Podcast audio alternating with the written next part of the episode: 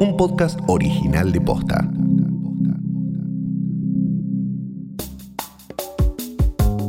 Que se tienen que quedar en su casa, que no entienden de tecnología, que no se pueden cuidar solos, que no aportan a la economía. En el episodio de hoy hablamos de los adultos mayores sin prejuicios. Hoy es martes 24 de noviembre. Soy Martina Sotopose y esto pasó posta.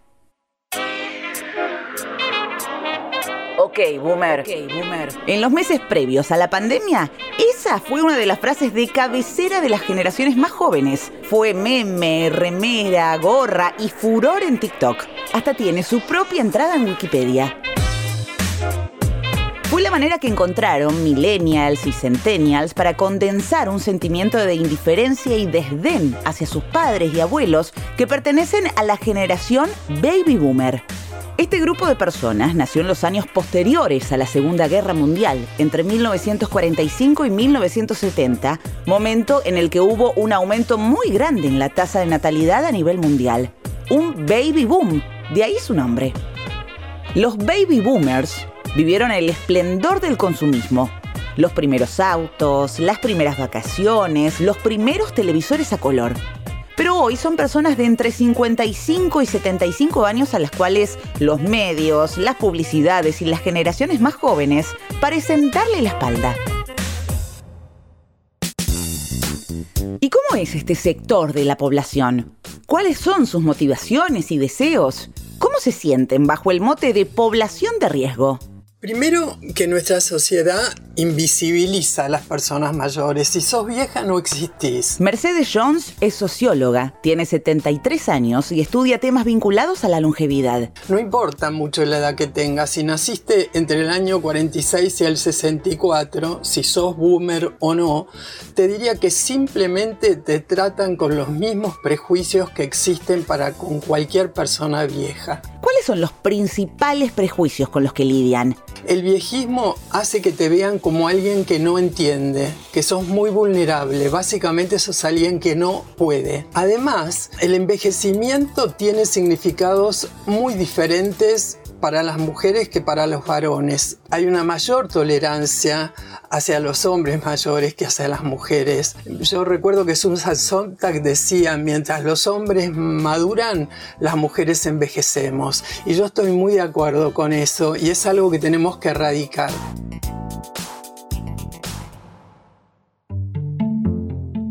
¿Qué características tiene este grupo de la población? La primera impresión que teníamos de los boomers siempre estaba cargada de mitos y de estereotipos, que es más o menos lo que todos pensamos cuando te dicen, bueno, una persona mayor o de cierta edad, es como que la edad es un sesgo importante que todos tenemos cuando nos referimos a cierta persona. Ludmila Bota es directora de proyectos de la consultora Ipsos y llevó adelante un informe sobre los baby boomers para analizar sus comportamientos, preferencias y sensaciones es una generación que nace después de la posguerra y que hoy en día tienen entre 75 y 55 años de edad. Pero no es solamente eso, sino que es una generación que está marcada por un montón de procesos históricos a lo largo de su vida que otras generaciones no vivimos. Eh, los golpes de Estado, la revolución libertadora, la noche de los lápices, la noche de los bastones largos, algunas que fueron bastante trágicas y otras muy gloriosas como el triunfo de Argentina en los mundiales, que ninguna de las otras generaciones pudimos experimentar. Durante el estudio, Ludmila y su equipo descubrieron que esta generación se percibe y actúa de manera muy distinta al prejuicio del resto de la sociedad. Pero el aprendizaje que se lleva a esta generación de todo su proceso histórico es que es una generación que la sigue peleando, como de sobrevivientes, de resilientes, y asimismo se definen como luchadores, como vivaces, como súper sociables, algo que nos llamaba la atención porque el mito que uno tiene en la cabeza sobre el boomer es que puede ser una persona vieja sentada en una silla mecedora viendo la vida pasar, pero nada que ver, o sea, cuando fuimos a entrevistar a los boomers y a interiorizarnos un poco más sobre cómo son, decían, yo salgo, tengo una vida activa, privilegio a mis amigos, a mi familia, y todo esto formaba un perfil de esta generación que era muy diferente al que nosotros nos imaginamos cuando pensamos en una persona mayor o de cierta edad.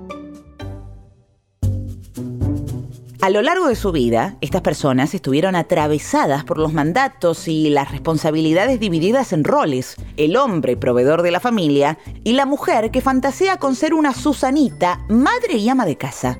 Pero hoy, esos boomers, ya entrando en la tercera edad, encuentran un momento de liberación e independencia.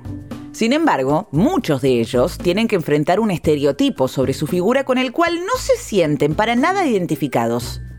El del viejo quejoso que no entiende el mundo actual. El del, ok, boomer.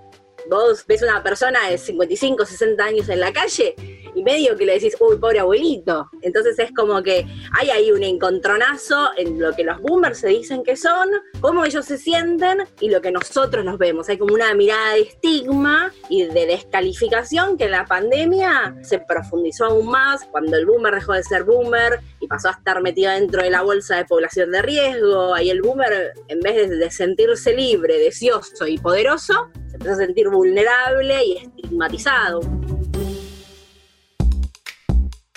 Los primeros meses de la pandemia reforzaron estos prejuicios. La etiqueta grupo de riesgo, las restricciones de salidas a mayores de 60, las colas de jubilados para cobrar, más allá de la preocupación real y válida por una población que puede ser más vulnerable, se armó un combo de lugares comunes que es interesante revisar.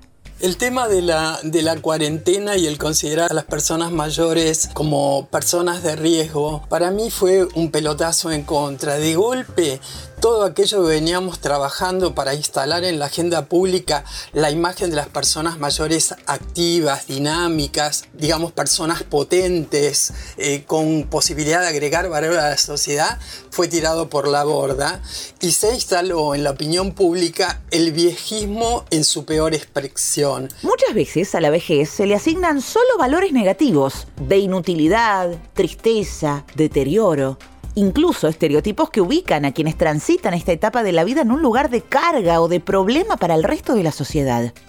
Pero con el aumento en la expectativa de vida que se logró en los últimos años, los boomers no se reconocen dentro de estos clichés. Creo que se confundió cuidado con sobreprotección, pero igual ahora mirándolo a la distancia creo que sirvió para generar pensamiento crítico en las propias personas mayores y sirvió para darnos cuenta que la discriminación por la edad genera sufrimiento social innecesario en todas las edades.